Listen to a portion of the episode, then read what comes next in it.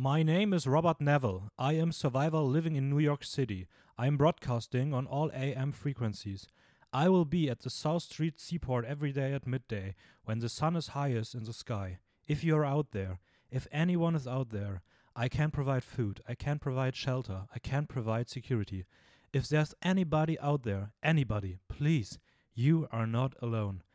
Und mit diesem Zitat aus I Am Legend ähm, vom letztverbliebenen Mensch wünsche ich euch herzlich willkommen zu Filmjoker.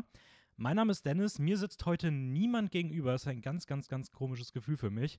Ähm, der Podcast wird alleine aufgezeichnet. Warum? Ja, der gute Raphael ist im Urlaub gerade. Ähm, neuer Standardgast André ist leider auch nicht da. Und Theresa ist leider spontan krank geworden. An der Stelle gute Besserung. Und wir hatten jetzt leider nicht wirklich die Möglichkeit, irgendwas anderes zu machen. Die Alternative war, die Folge ausfallen zu lassen. Das wollten wir aber auch nicht. Und deswegen, ähm, ja, wird das ein, ein, ein Single-Podcast, ein Einzelpodcast. Ich versuche, euch ein bisschen was zu erzählen, ähm, kurz durchs Recap zu nehmen, die News abzudaten, habe mir ein kurzes Thema fürs Hauptthema überlegt, beziehungsweise auch mit eurer Hilfe. Eine Top-10-Liste und das Ganze wird heute hoffentlich dann etwas kürzer, aber vielleicht habt ihr trotzdem ein bisschen Inspiration filmisch für die Woche. Ähm, genau, wir beginnen auch diesmal mit den Kurznews. Ähm, dort hat Fantastische Tierwesen jetzt der dritte Teil endlich einen offiziellen Untertitel bekommen. Der wird heißen Fantastic Beasts: The Secrets of Dumbledore, die Geheimnisse der Dumbledores. Ähm, und soll nächstes Jahr im April starten. 15. April ist aktuell der Start in Amerika, wird sich in Deutschland wahrscheinlich ähnlich einpendeln. Äh, war zuletzt noch auf Mitte des Jahres terminiert und ja, Fun Fact: Ich habe damals, nachdem der zweite Teil draußen war, ähm, das kann natürlich jetzt niemand bezeugen, habe ich nach dem zweiten Teil gesagt, äh, dass ich mir sehr sicher bin, dass der dritte Teil ähm, die Geheimnisse von Dumbledore oder das Geheimnis von Dumbledore irgendwie sowas heißt. Also ich habe den Titel eigentlich ziemlich genau gecallt. Ähm, witzig, dass es jetzt wirklich so geworden ist. Und nachdem der erste Teil sich auf Newt fokussiert, der zweite auf Grindelwald, der jetzt im dritten Teil nicht mehr von Johnny Depp, sondern von Mats Mikkelsen gespielt wird, wird sich der dritte jetzt also auf Dumbledore konzentrieren. Und damit sind die drei großen Figuren ähm, ja, aufgestellt. Es standen ja mal fünf Teile im Raum, ich weiß gar nicht, ob das noch aktuell ist, aber das auf jeden Fall dazu. Äh, sonst gibt es nur neue Trailer. Ähm, Stranger Things, alle Fans der Serie können sich den ersten Trailer zur vierten Staffel anschauen. Ähm, aus dem 80s-Setting geht es zurück eher, eher so in die 50s, 60s und es scheint ein bisschen mehr um die Ursprünge zu gehen, wo das Upside Down heißt das ja, glaube ich, herkommt. Ähm, ja, sah auf jeden Fall einzigartig aus, ganz anders als erwartet. Ähm, ich hoffe trotzdem, dass sie die Geschichte jetzt irgendwie auch stimmig weitererzählen. Ähm, bin mal gespannt, wo es da hingeht. Auch einen richtigen ersten großen Trailer jetzt nochmal zur zweiten Staffel von The Witcher gibt es. Da sieht man jetzt auch das erste Mal Wesemir, äh, Geralds Mentor, der ja auch in Nightmare of the Wolf seine Background-Story so ein bisschen bekommen hat. Ähm, außerdem wurde auch schon eine dritte Staffel von The Witcher ähm, bestätigt und auch ein zweiter Animationsfilm. Also für alle Fans des Witcher Universe, hier ist viel, viel neuer Stuff dabei. Und ich finde vor allem, das habe ich schon beim ersten Trailer gesagt, dass gerade die Produktionsqualität nochmal wahnsinnig angestiegen ist. Ähm, das sieht richtig cool aus. Bin gespannt, was der Film oder was die Serie kann. Ähm, es gibt einen sehr atmosphärischen Trailer zur Tragedy of Macbeth von Joel Cohn, der dann auf Apple TV erscheinen wird. Eher so ein Oscar-Contender, A24 ähm, geht auch nur 50 Sekunden, ist eher Atmosphäre statt Story, sieht aber ziemlich cool aus. Ähm, mit, ich glaube, Dance Washington in der Hauptrolle und Francis McDormand dabei, also auch wieder ein großartiger Cast.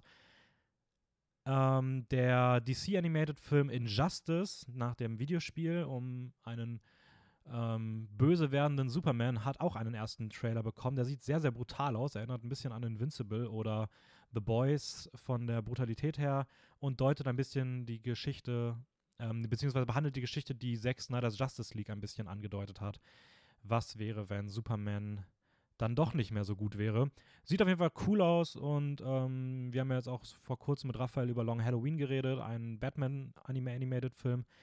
Und ja, die, da komme ich zumindest gerade ganz gut auf den Geschmack. Also vielleicht ist auch das für euch was, Injustice. Ähm, es gibt den ersten großen Trailer zum nächsten Disney-Film Encanto. Da war ich anfangs sehr gehypt von, muss jetzt aber doch ein bisschen zurückziehen. Ich finde, er sieht sehr, er sieht schön aus, tolle Musik, schöne Bilder, aber erinnert dann stark an Coco und es fühlt sich an, als ob man schon den ganzen Film kennt. Das ist irgendwie ganz, ganz komisch. Also ja, mal gucken, ob, die, ob der dann am Ende wirklich was kann. Und der beste Trailer der Woche, meiner Meinung nach, ähm, Licorice Pizza.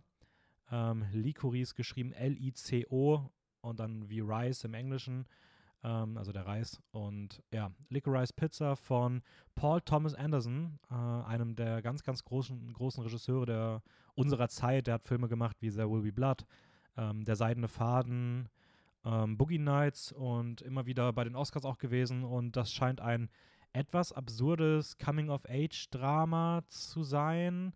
Ähm, hat einen ganz eigenen Vibe, aber sieht richtig, richtig geil aus. Ähm, ja, da gerne mal reinschauen und den mal vormerken, weil den hatte ich, bis ich den Trails gesehen habe, beispielsweise auch gar nicht auf dem Schirm gehabt. Ja, ähm, das zu den kurzen News, ähm, damit ihr da ein bisschen up to date seid. Fürs Recap habe ich mir überlegt, ähm, ich wollte jetzt nicht eine der ganz aktuellen Sachen nehmen, weil da finde ich es dann doch schöner, auch mit Raphael oder auch Theresa oder potenziell auch André vielleicht mal rüber zu reden, ein bisschen auszutauschen, ein paar Rückfragen zu stellen.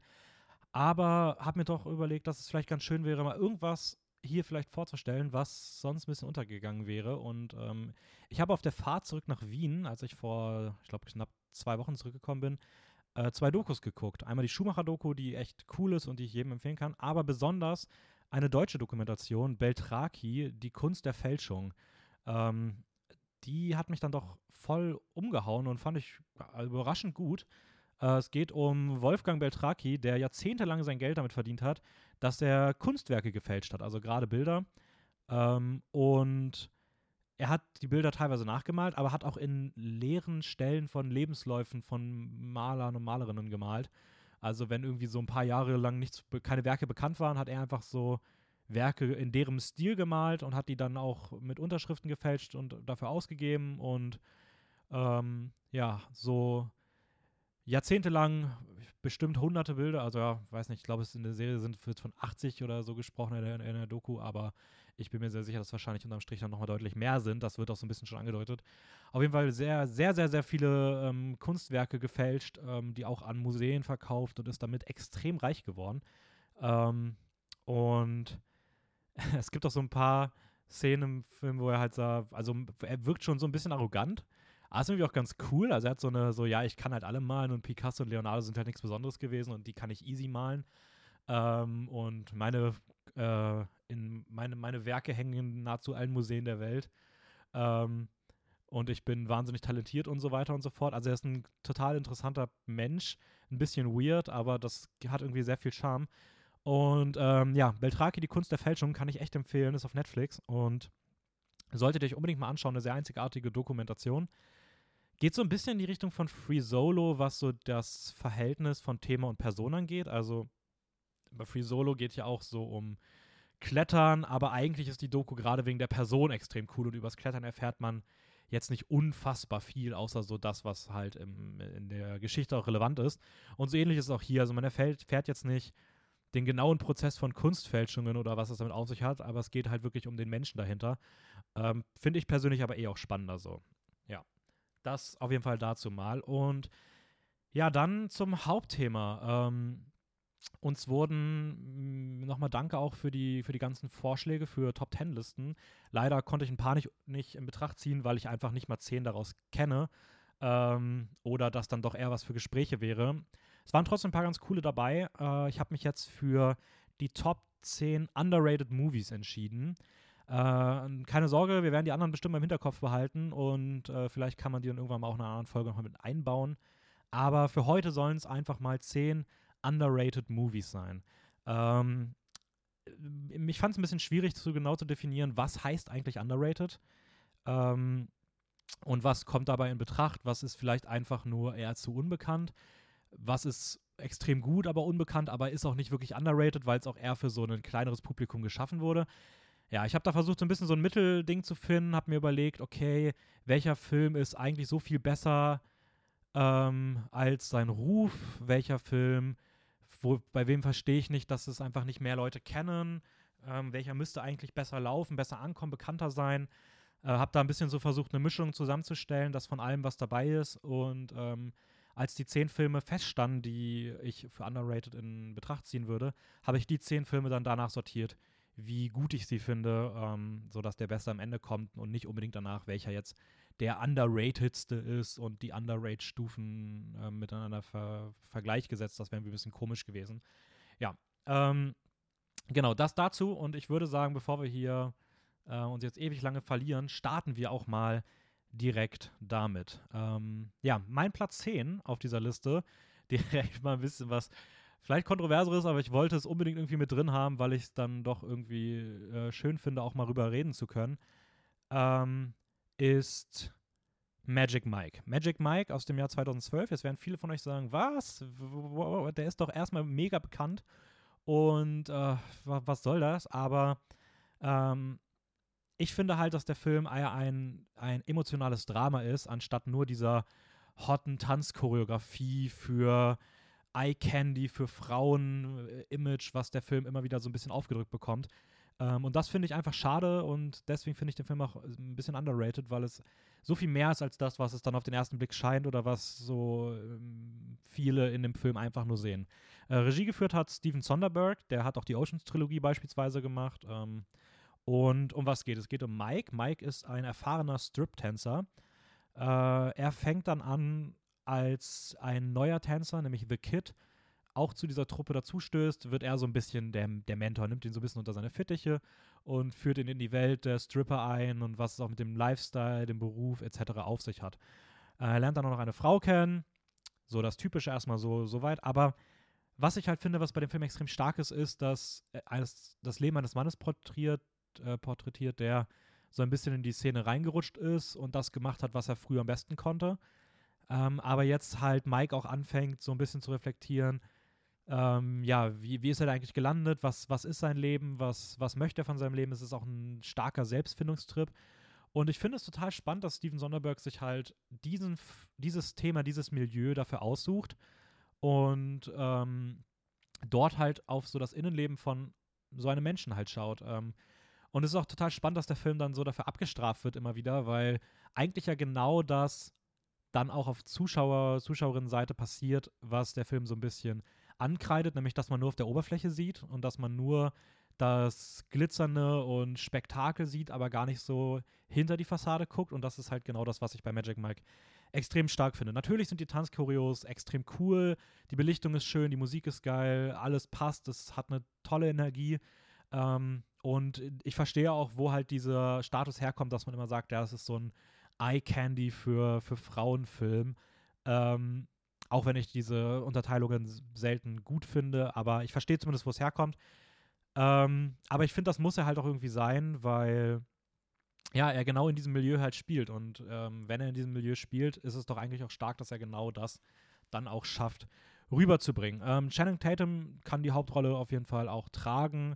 Der weitere Cast ist auch extrem cool mit Matthew McConaughey, Cody Horn, die man beispielsweise aus End of Watch kennen könnte. Ähm, und Joe Manganiello, den ich persönlich ziemlich cool finde. Der hat auch in Justice League mitgespielt und ich glaube auch in der Arrow-Serie damals. Äh, der verkörperte äh, Deathstroke oder Deathstroke, nee, ich glaube Deathstroke ähm, in beiden Versionen. Ähm, ziemlich cooler Darsteller, den ich gerne mal öfter sehen würde, auch in so diesen typischen Action, ähm, ähm, da könnte ich mir den extrem gut vorstellen. Und ja, das ist mein Platz 10, Magic Mike. Vielleicht doch mal noch, noch mal mit, einem, mit einer anderen Blickweise drauf schauen. Platz 9 ist einer der Filme, der gerade durch seine feministisch starke Protagonistin überzeugen kann und ich nicht verstehe, warum so viele Filme, die dieses Thema haben, so bekannt geworden sind in den letzten Jahren. Aber ein kleiner belgischer Film aus dem Jahr 2017, ähm, nämlich Revenge, nicht. Und deswegen ist mein Platz 9 halt eben jener Revenge. Ein moderner Rachefilm mit einer schönen Gewaltspitze. Es geht um Jen. Jen reist mit ihrer Affäre zusammen einem reichen Geschäftsmann, der auch verheiratet ist, ähm, auf, in dessen Ferienwohnung irgendwo in der Wüste mit Pool etc. Und die beiden wollen sich eine gute Zeit machen. Dann tauchen aber die Jagdfreunde von dem Geschäftsmann auf und ja, sie ist so das Mädel an der Seite von drei toxisch männlichen Personen und es schaukelt sich dann immer weiter hoch und es kommt zu sehr schlimmen Ereignissen, die gerade Jen hart treffen.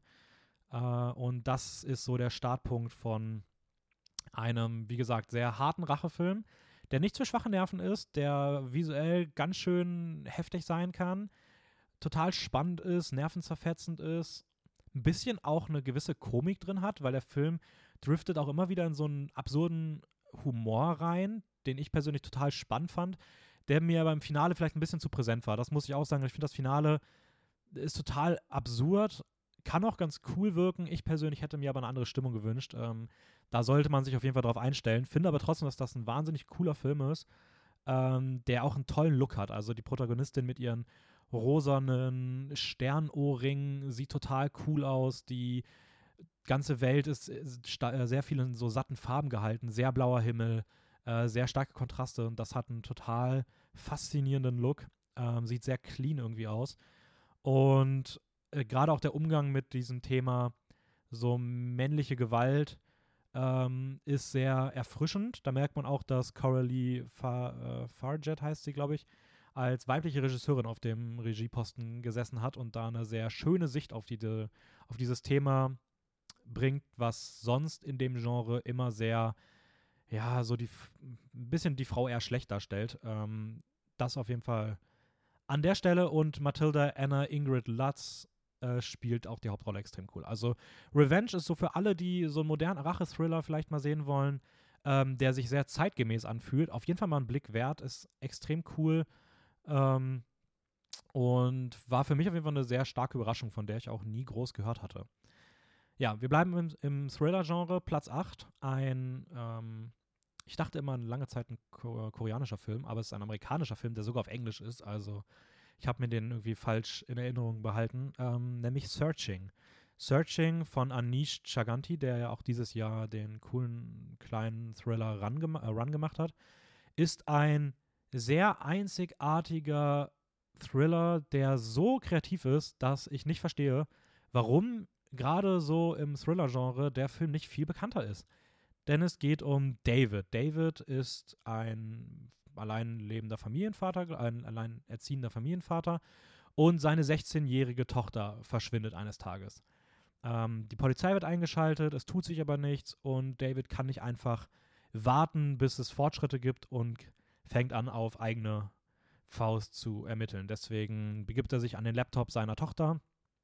Ähm, meldet sich an dem an und forscht äh, in ihrem Laptop ein bisschen nach, um irgendwie herauszufinden, was es vielleicht für Indizien gibt, was ihr zugestoßen sein könnte, wo sie überhaupt zuletzt war, was, ja, was, wer, wer schuld sein könnte, was passiert sein könnte. Und das Besondere an Searching ist, dass er, de, dass er uns für ja, seine gesamte Spielzeit auf die Oberfläche von diesen Geräten packt. Wir schauen aus der Kamera des Laptops, wir sehen die Oberfläche am, des Monitors. Also der ganze Film zeigt all das, was David am Laptop eingibt, wo, wo wie er sich durch die Seiten klickt, wie er verschiedene Fenster aufmacht. Ähm, und das gepaart damit, dass wir immer seinen Blick auf, diese, auf diesen Laptop halt sehen und sozusagen selber durchgehend eigentlich Teil der Recherche werden, ähm, ist ein total faszinierender Ansatz, reißt richtig mit. Ähm, Gerade diese Einzigartigkeit und dieses starke Involviertsein ist eine vollkommene Stärke des Films. Hat auch ein paar Schwächen durch dieses Stilmittel. Beispielsweise ist das Pacing teilweise ein bisschen weird, weil wir halt auch wirklich dabei zugucken müssen, wie er durch diese ganzen Sachen sich durchklickt und sich das durchliest. Ähm, und es kann auch sehr überflutend wirken, weil das ganze Bild durchgehend mit so vielen Infos zugeschüttet ist, dass man gar nicht weiß, worauf man achten soll. Ähm, aber das ist halt einfach dieser Einzigartigkeit geschuldet. Und ich finde, es ist einfach ein sehr starker Thriller, der viel bekannter sein müsste und ähm, ja, den jede Person, die mal was Einzigartiges sehen möchte und sonst immer die gleichen 0815-Filme in dem Bereich guckt, vielleicht mal einen Blick äh, drauf werfen könnte. Äh, John Shu spielt die Hauptrolle, den kennt man beispielsweise aus äh, Star Trek, aus den neuen Star Trek-Filmen, aus Harold und Kuma. Ähm, oder ich glaube, der hat damals auch in American Pie mitgespielt, wenn ich mich recht erinnere. Aber das ist schon ein bisschen her. Kann auch sein, dass ich mich da gerade täusche. Aber ja, ähm, Searching auf jeden Fall mein Platz 8 äh, der Underrated Movies und definitiv einen Blick wert. So, weg von Thriller hin zu Comedy. Platz 7, ein Film, von dem ich bis vor ein paar Monaten noch nie gehört hatte. Ich hatte nicht mal gewusst, dass es diesen Film gibt, dass es jemals einen Film gab, der so heißt. Ähm, und ich verstehe überhaupt nicht warum. Ich habe den Film gesehen, mittlerweile dreimal und für mich ist das eigentlich potenziell eine absolute neue Kultkomödie, eine, ein absoluter neuer Kultkomödie-Film, nämlich Popstar Never Stop, Never Stopping. Ich glaube, wir haben da auch schon mal rüber geredet. ähm, hier im Podcast. Ähm, aber ich wollte ihn trotzdem erwähnen. An der Stelle auch der Hinweis: äh, Ich habe ein paar Filme, die wir in der Folge Geheimtipps besprochen hatten. Das müsste so vor sechs, sieben Folgen gewesen sein. A la Only the Brave, ähm, Short Term 12, 303, Raw, etc. habe ich hier nicht reingenommen. Also diese Filme, wo ich mir wirklich sicher war, dass wir schon sehr ausführlich über die geredet haben, wollte ich dann größtenteils doch rauslassen. Ähm, bei Popstar war ich mir nicht sicher und ich wollte zumindest eine Comedy, ein, eine Komödie drin haben. Und ähm, ja, Popstar, Never Stop, Never Stopping. Es geht um Connor for Real. Connor for Real ist der Star einer Drei-Mann-Band. Sie heißen The Style Boys. Ähm, er ist aber am Höhepunkt der Karriere und das mediale Licht scheint immer mehr auf ihn und deswegen lässt er seine Band fallen und begibt sich auf Soloturnier. Er wird zum gefeierten Weltstar und entscheidet sich dann allerdings, ein neues Album rauszubringen und das erntet jetzt aber in den ersten Singles doch auch mehr und mehr Kritik. Und so bröselt Connors Luxusleben langsam vor sich hin und er muss irgendwie versuchen, mit dieser medialen Kritik klarzukommen, sein Leben wieder auf die Reihe zu bekommen und dabei auch irgendwie sich mit seinen ehemaligen Kollegen auseinandersetzen, wo einer ähm, depressiv alleine auf einer Farm irgendwie lebt und der andere ähm, total möchte gern euphorisch als äh, Connors DJ herhalten muss. Ähm, ja, ist ein so cooler Film, weil er dieses Popmusik-Business so auf den Arm nimmt und so satirisch dort sich drüber lustig macht, dass gleichzeitig die Songs aber auch wahnsinnig gut sind, extrem ins Ohr gehen und einfach so auch im Radio laufen könnten, rein vom Klang. Ähm, hat sehr viele Parallelen so zu diesen frühen Jahren von beispielsweise Justin Bieber und so weiter. Also diese bisschen Klischees, die man so von sowas kennt, ähm, werden da auch mit aufgegriffen. Andy Samberg, der Hauptdarsteller von Brooklyn Nine-Nine, oder zuletzt auch Palm Springs spielt hier die Hauptrolle und hat sich in den letzten Wochen für mich echt zu einem der besten Comedy-SchauspielerInnen der aktuellen Zeit so ge, äh, gemausert. Ähm, ich glaube, alles, was der macht, finde ich momentan großartig, wenn es um Comedy geht. Aber seine Filme haben auch immer noch eine gewisse Substanz. So gerade bei Palm Springs, wie gesagt, finde ich, fand ich das ja, aber über den reden wir dann auch an anderer Stelle nochmal. Ähm, aber auch hier zeigt er das wieder, dass es halt nicht einfach nur lustig ist, sondern dass, keine Ahnung, es ist einzigartig, es hat coole Musik, es ist eine schöne Geschichte, ähm, moderne, sehr, sehr modernes Gefühl für, für, für Humor. Und die Songs sind so geil, egal ob Ibiza, ähm, der Bin Laden-Song, der, der, ähm, der Mona Lisa-Song, das Opening mit Humble. Also so viele coole Songs, äh, die wahnsinnig witzig sind, mega ins Ohr gehen. Und ja, also absolutes Highlight. Popstar Never Stop, Never Stopping. Einer der, eine für mich der besten Komödien der, der letzten Jahre. Ähm, ja, Platz 6. Jetzt geht es mal ein bisschen weiter zurück in der Zeit. Ins Jahr 2000, ähm, ein japanischer Film und so der Ursprung der Hunger Games. Und gerade weil die Hunger Games so bekannt sind und so beliebt sind, eine, ein, echt schade, dass diesen Film, der doch sehr stark als Vorlage diente, bin ich mir zumindest sehr sicher, kaum bekannt ist. Die Rede ist von Battle Royale, mein Platz 6. Ähm, Battle Royale ist ab 18 und auch vollkommen zu Recht. Und es ist ein in der Zukunft angesiedelter ja, Battle Royale-Film im Sinne der Hunger Games. Viele Menschen und Last Man's oder Last Woman Standing. Ähm, es geht in Japan, es spielt auch in Japan und es ist eine Zukunft, in der die Schulgeneration, also Schüler, Schülerinnen ähm, und die erwachsene Generation Regierung sehr weit auseinandergedriftet sind und sich so ein bisschen in Konflikt zueinander befinden. Um die junge Generation in Zaum zu halten, wird jedes Jahr eine Schulklasse ausgewählt, die dann auf ein, in ein Areal gebracht wird und dort ähm, jeder sich einen Rucks Rucksack nimmt und äh, dann ein mehrtägiges Spiel beginnt, bei dem am Ende nur noch eine Person leben darf. Ähm, diesmal wird die neunte Klasse ausgesucht und äh, ja, es geht los. Ich persönlich finde, es ist das bessere Tribute von Panem, weil der Film. Ähm, ich mag auch Tribute von Panem, trotzdem finde ich Battle Royale ist ein wahnsinnig guter Film. Sehr brutal, sehr fies, aber auch sehr minimalistisch und sehr realistisch gehalten. Also nicht diese übertriebenen Kills und heftigen Fights, sondern eigentlich ist es so, was würde passieren, wenn man wirklich Schüler einer, äh, beziehungsweise wirklich einer Schule, einer Schulklasse, ähm, wenn man die wirklich in so eine Situation packen würde und würde ihnen einfach normale, ja, Basic-Waffen geben und das würde halt losgehen. Und genau das zeigt halt Battle Royale auf so eine minimalistische Art und Weise, dass es das viel, viel schlimmer macht, weil es dadurch halt so krass wirkt und einen auch so mitnehmen kann. Die Figuren werden nur aufs Nötigste eingeführt, funktionieren aber trotzdem weitestgehend, auch wenn ich mir ein bisschen mehr vielleicht gewünscht hätte, aber sie sind nicht nur Schablonen, sondern in ihren wenigen Szenen bekommen sie die nötige Tiefe.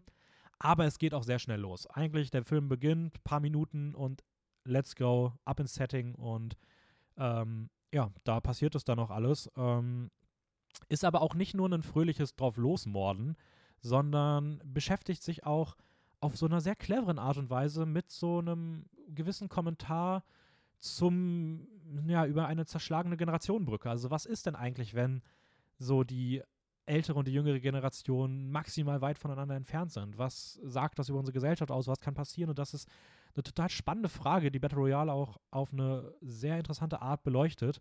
Ähm, hat mit dem Darsteller Takeshi Kitano als Strippenzieher und Bösewicht einen wundervollen Darsteller. Der spielt das extrem geil. Und ja, Battle Royale für alle, die vielleicht mit Tribute von Panem aufgewachsen sind und sich dann gedacht haben, oder sich jetzt denken, jetzt das vielleicht mal ein bisschen gesellschaftsnäher und ähm, erwachsener sehen. Ähm, Battle Royale auf jeden Fall eine riesige Empfehlung und deswegen auch mein Platz 6. Äh, weg von FSK 18 und hin zum, glaube ich, niedrigsten FS, zur niedrigsten FSK dieser Liste. Ähm, auch ein Film, über den ich gar nicht so viel sagen möchte, nämlich mein Platz 5, Treasure Planet, der Schatzplanet. Für mich einer der underratedsten Disney-Filme. Äh, ich finde es total schade, dass der immer ein bisschen untergeht und auch nie als so großer Disney-Film irgendwie gesehen wird. Ähm, muss aber auch sagen, dass ich bei dem das Gefühl habe, dass auch einfach nur ich den sehr gerne mag. Ich kann vielleicht sogar verstehen, warum der bei manchen nicht so gut ankommt. Trotzdem finde ich ihn unterm Strich underrated. Will da aber auch gar nicht so viel zu sagen, weil wir ja auch immer noch in unserem riesigen Disney-Special sind und über diesen Film eh dort nochmal gemeinsam reden werden. Ähm, trotzdem vielleicht in aller Kürze, worum geht es? Jim Hawkins ähm, findet eine, eine legendäre Karte zu einem sagenumwobenen Schatz und begibt sich auf eine interstellare Raumreise, ähm, also zu anderen Planeten hin um diesen Schatz, ja, um diesen Schatz zu finden. Schließt sich dafür einer Crew an und trifft dort auf den Koch John Silver. Die beiden freunden sich an, aber irgendwann merkt Jim, dass vielleicht hinter Johns Fassade doch mehr steckt, als ursprünglich, äh, als er ursprünglich dachte. Und ja, so entwickelt sich ein, ein wundervolles Abenteuer, das manchmal vielleicht sich ein bisschen in, seinem, in seiner Comedy vergreift, aber trotzdem im Kern einfach eine eine wunderschöne Geschichte ist. Ich finde die Animationen, klar sehen sie alt aus, aber sie funktionieren auch heute für mich noch. Ähm, ich finde, der Film ist wahnsinnig kreativ. Ich mag diesen Abenteueraspekt total gerne. Äh, hat einen ja, sehr reingequetschten, aber irgendwie sehr schönen Song ähm, in der Mitte des Films. Aber was halt für mich diesen Film so stark macht und was ich so, was, wo ich das Gefühl habe, dass einfach nicht genug gewertschätzt wird, ist diese unfassbar tolle Dynamik zwischen ähm, Jim und äh, Silver, die für mich in Gesamt-Disney fast schon einzigartig ist. Und alleine für diese Dynamik zwischen diesen beiden Personen, die gesamte Geschichte, die dort erzählt wird, die Figurenentwicklungen, ähm, die Dialoge, die Gespräche, das ist so stark und ich finde, es wird so wenig wertgeschätzt, dass Treasure Planet für mich einfach auf diese Liste musste. Ähm, egal, ob wir dann über den nochmal an anderer Stelle reden. Ja, Platz 4. Ähm, ebenfalls ein Film, über den ich gar nicht so viel sagen kann. Äh, wir gehen wieder zurück nach Japan und äh, sind jetzt bei One Cut of the Dead. One Cut of the Dead ist ein Film, den leider wahnsinnig wenige Leute kennen, obwohl er so großartig ist. Äh, es ist einer der vielleicht kreativsten Filme der letzten Jahre für mich. Ähm, es geht um eine Filmcrew, die einen Low-Budget-Zombie-Film drehen möchte. Sie fahren dafür zu einer verlassenen japanischen Militär- Basis des oder Militäreinrichtung des Zweiten Weltkrieges und wollen da den Dreh starten. Doch kaum beginnt der Dreh, ähm, werden sie an diesem Set von echten Zombies heimgesucht. Das hört sich jetzt erstmal stumpf an. Der Film beginnt auch wahnsinnig trashig und wirkt extrem billig und schwach. Ich glaube sogar, dass viele, viele Personen dort abschalten könnten und innerhalb der ersten halben Stunde den Film abbrechen. Und das ist einer der größten Fehler, den man machen kann. Wenn ihr One Cut of the Dead schaut, müsst ihr diesen Film bis zum Ende schauen. Egal, was ihr denkt. Und ihr werdet denken, dass der Film scheiße ist, aber das ist egal. Ihr müsst dranbleiben und ihr müsst ihn bis zum Ende schauen. Alles ergibt Sinn. Die, die Stimmung muss genauso sein. Und es ist so gut umgesetzt. Und ich kann da gar nicht mehr drüber sagen. Es ist wirklich eine fast blinde Empfehlung. Ähm, aber der Film ist so gut. Und es ist so schade, wenn Leute dem keine vernünftige Chance geben. Deswegen One Cut of the Dead für mich einer der unterschätztesten Filme der letzten Jahre, einer der kreativsten Filme der letzten Jahre und einer, der auf jeden Fall auf diese Liste gehört. Ja, Platz 3 ist ein kleiner Sheet meinerseits, denn auf Platz 3 habe ich eigentlich eher zwei Filme gepackt, die aber beide zusammengehören. Ähm, wir bleiben in Asien, aber gehen nach Indonesien und in den letzten Jahren wurde immer wieder von großen neuen Actionfilmen gesprochen. John Wick begeistert die Massen. Ähm, Keanu Reeves spielt die Rolle genial. Äh, die Mission Impossible Filme werden immer besser ähm, und so weiter und so fort. Aber ich finde, der König der Actionfilme der letzten Jahre, meiner Meinung nach, ist The Raid. The Raid 1 und auch The Raid 2, die für mich beide zusammen auf dem dritten Platz hier sind. Regie geführt hat Gareth Evans. Ähm, und es ist, oder es sind vielleicht zwei der besten Actionfilme aller Zeiten, meiner Meinung nach. Im Zentrum der Geschichte steht Rama, der in einer Elitetruppe der Polizei arbeitet und zusammen mit rund 20 anderen Elitesoldaten ein 30-stöckiges Hochhaus stürmen will. Ganz oben in diesem Hochhaus sitzt ein ganz gefährlicher Gef äh, Gangsterboss und der soll gestürzt werden. Also betreten sie das Hochhaus, gehen hoch ähm, und merken aber schnell, dass sie vielleicht die ganze Lage etwas unterschätzt haben und auf einmal wird aus diesem Hochhaus eine, ja, eine Todesfalle, eine, eine Situation, aus der sie kaum noch entkommen können, ein Blutbad beginnt und ähm, ja, das ist so ein wenig die Geschichte von The Raid. In The Raid 2, ohne jetzt zu viel zu sagen, wird, wird die Geschichte auf jeden Fall logisch weitererzählt und es wird mehr hinter die Fassade geblickt und es wird ein weitaus größeres, eine weitaus größere Welt aufgemacht. Ähm, das vielleicht dazu. Was zeichnet The Raid aus? Beide Filme haben als, also leben von ihren Martial Arts Kampfchoreografien. Diese sind aber wahnsinnig brutal. Beide Filme sind ab 18 vollkommen zurecht. Ähm, es ist nicht so dieses, was man vielleicht, gerade wenn man jetzt nicht so viele ähm, verschiedene Filme guckt, ist man bei Martial Arts ja, dass man immer denkt, ja, so Jackie Chan oder sowas. Nee, es ist wirklich schon krasse Kämpfe, gut durchchoreografiert, ähm, ernst genommener Kampfstil, ähm, Long Takes, kaum Schnitte, also diese Choreos sehen unfassbar aus. Äh, und es hat für mich haben beide Teile in, immer wieder mit die besten Kampfsequenzen, die ich je in Filmen gesehen habe. Äh, für mich, das sage ich auch immer wieder, wenn man mich fragt, was ist meine liebste Kampfszene aller Zeiten, äh, würde ich immer sagen, die, die Messerszene aus The Raid 2. Die ist unfassbar krass, herausragend, so stark, eine meiner liebsten Szenen of all time. Ähm, und ja, wer Action mag, mehr Action geht nicht. Beide The Raid-Teile sind absolut großartig. Äh, der erste sind knackige 90 Minuten volle Action, der zweite ist dann direkt mal eine Stunde länger, geht zweieinhalb Stunden, nimmt sich viel mehr Zeit für das Ganze drumherum, ganz anderes Tempo, aber ist auch wahnsinnig gut.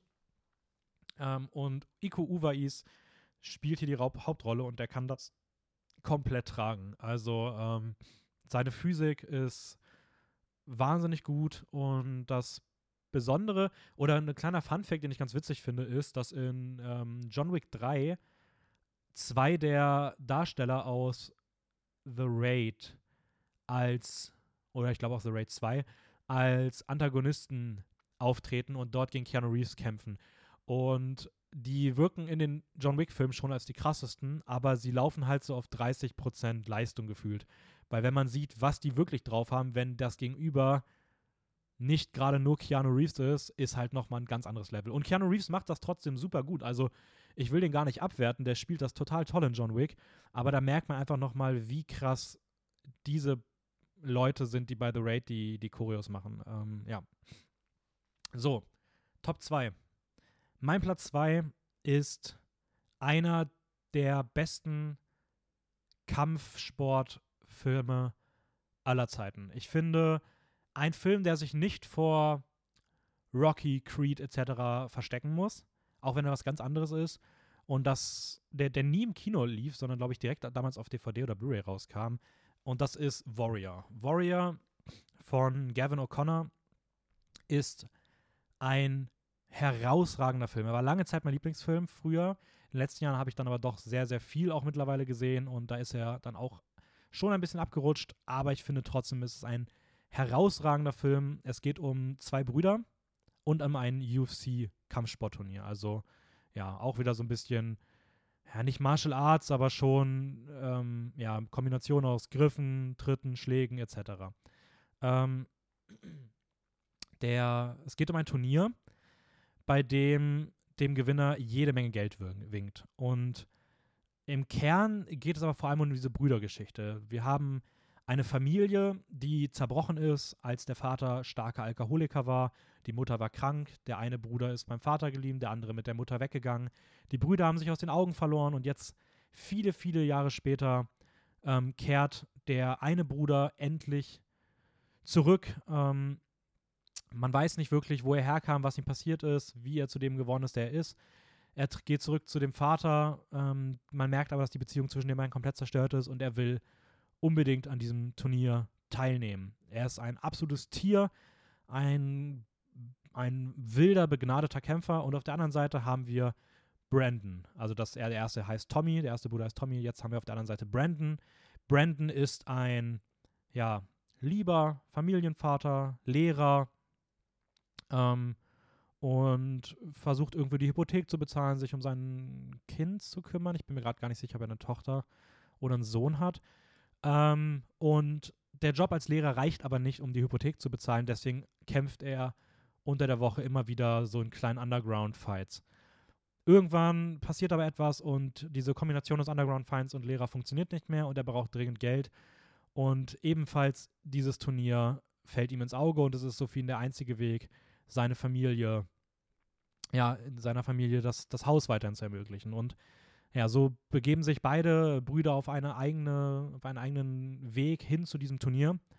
Ähm, der Film ist als Kampfsportfilm vollkommen solide. Es ist genau das, was man aus anderen Filmen des Genres kennt. Man hat ja, man hat diesen Turniermodus, bei dem man immer schon ein bisschen weiß, wer wahrscheinlich irgendwie weiterkommen wird und wie es so, wann welche aufeinandertreffen und all das, was man damit irgendwie in Verbindung bringt. Man hat die typischen Trainingsmontagen, die, die jeder dieser Filme natürlich irgendwie auch braucht. Und trotzdem ist er in all dem auch extrem gut, aber trotzdem nicht unbedingt was Herausragendes. Aber was den Film für mich so viel besser macht, ähm, nochmal, ist einfach das Familiendrama, was hinter der ganzen Fassade des Kampfsportfilms liegt. Ähm, ein Film, der wahnsinnig viele zwischenmenschliche Beziehungen aufmacht, die alle, allesamt so gut funktionieren. Ein großartiger Bruderkonflikt, ähm, eine tief traurige Alkoholikergeschichte rund um den Vater, eine, ein, ein Abbild einer leidenden Ehe unter verschiedenen Vorstellungen, Sorgen etc. Ein, ähm, ein total spannender Blick auf die inneren Dämonen eines, eines Mannes, der irgendwie ja unnahbar wirkt, den, der, bei dem man kaum nachvollziehen kann, was ihm, was ihm passiert sein muss. Ähm, diese typisch schöne Dynamik aus äh, Trainer und Kämpfer, die hier auch beide auf beiden Seiten, e-, von egal bei welchem der, der beiden Brüder, äh, so schön beleuchtet wird. Ähm, und all das hat irgendwie Warrior und macht ihn nochmal eine Spur besser als das, was man vielleicht am, ja, sonst nur denken würde. Ähm, außerdem hat man mit Joel Edgerton und Tom Hardy zwei tolle Darsteller, die hier die Hauptrollen spielen. Ähm, Nick Nolte stiehlt meiner Meinung nach allen die Show als Vater. Der hat eine Szene in, einer, in, in einem Hotelzimmer, die ich glaube, ich habe den Film sechs, sieben Mal gesehen und mir immer noch Tränen in die Augen treibt. Das ist herausragendes Schauspiel. Das ist so bewegend erzählt. Ähm, und ja, auch das Turnier ist toll. Die Kämpfe sind gut. Es ist wahnsinnig spannend. Ähm, es wird ab irgendeinem Punkt auch unvorhersehbar und immer wieder Gänsehaut. Einfach ein richtig, richtig toller Film, den viel mehr Leute äh, kennen müssen eigentlich. Und ja, deswegen mein Platz 2 völlig verdient, meiner Meinung nach zumindest, Warrior. Ja, und damit kommen wir zum Gewinner oder zum Platz 1 des, der Underrated Movies. Ähm, und wir gehen dafür wieder zurück äh, nach Asien, genauer gesagt nach Südkorea. Es ist ein, für mich einer der besten äh, südkoreanischen Filme, die ich je gesehen habe. Ich liebe eh das südkoreanische Kino, aber der Film gehört für mich auf jeden Fall zu den absoluten Top-Filmen dort. Äh, er ist 2017 ursprünglich erschienen. Man hat in Europa nichts von, nichts von ihm gehört. Er hat jetzt ganz frisch einen Blu-ray-Start bekommen und ist irgendwie, glaube ich, auch auf Prime verfügbar. Ähm, und ich verstehe es überhaupt nicht, warum dieser Film nicht bekannter ist. Die Rede ist von Jang Hoons A Taxi Driver. Nicht Taxi Driver von Martin Scorsese, sondern A Taxi Driver von Young Hoon. Ähm, es ist eine emotionale Achterbahnfahrt und es ist eine wahre Geschichte. Der Film spielt in den 80ern und es geht um einen alleinerziehenden Familienvater. Äh, Mansiop. Ich hoffe, ich habe ihn richtig ausgesprochen. Mansiop ist ein Taxifahrer, der vor sich, ein wenig vor sich hinlebt und sich irgendwie versucht, um seine Tochter zu kümmern. Ja, aber so ganz funktioniert es auch nicht. Das Geld reicht nie. Er wird auch immer so ein bisschen als bisschen schmierig wahrgenommen. Ähm, wohl nicht schmierig, aber ein bisschen verpeilt, verplant. Ähm, und er tut wirklich alles, wenn er irgendwo hört, dass man noch ein bisschen Geld rausholen kann. Dann ist er auf jeden Fall am Start. Und er bekommt eines Tages mit, dass ein deutscher Journalist ein geheimes Ziel hat und deswegen zu einer kleinen Stadt gebracht werden möchte. Und Manziop denkt sich, das hört sich gut an, da, da ist ja anscheinend auch richtig viel Geld auf dem Tisch. Also gibt er sich als dessen Chauffeur aus und beginnt eine Reise von Seoul weg ähm, in die Stadt Gwangju City. Ähm, recht schnell merkt man aber, dass die beiden halt auch an ihrer starken Sprachbarriere leiden, denn ähm, der Journalist kommt, wie gesagt, aus Deutschland, spricht zwar gutes Englisch, aber äh, Mansiop hat nie wirklich Englisch gelernt, kann ein paar Begriffe, aber das war's dann auch und die beiden können sich nur sehr schwer miteinander verständigen. Und umso dichter sie an diese Stadt kommen, umso mehr merkt man auch, dass es irgendwelche Unruhen im Volk gibt und irgendwas unter der Oberfläche brodelt, was sich dann auch in der zweiten Filmhälfte ähm, äh, sehr stark entladen soll. Wie gesagt, alles basiert auf einer wahren Geschichte. Und ähm, für mich ist A Taxi Driver ein, ein absolutes Meisterwerk. Ein, einer der besten Filme, die ich ähm, in den letzten Jahren gesehen habe.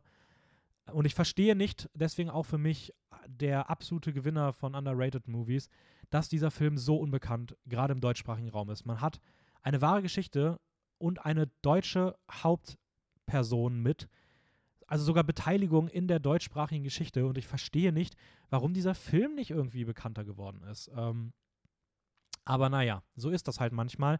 Er bekommt langsam seine Aufmerksamkeit und ich hoffe, dass vielleicht auch ihr A Taxi Driver mal eine Chance gibt und da mal reinguckt. Der Film könnte manchmal ein bisschen kitschig wirken in manchen Momenten, die dann sehr drüber inszeniert wirken.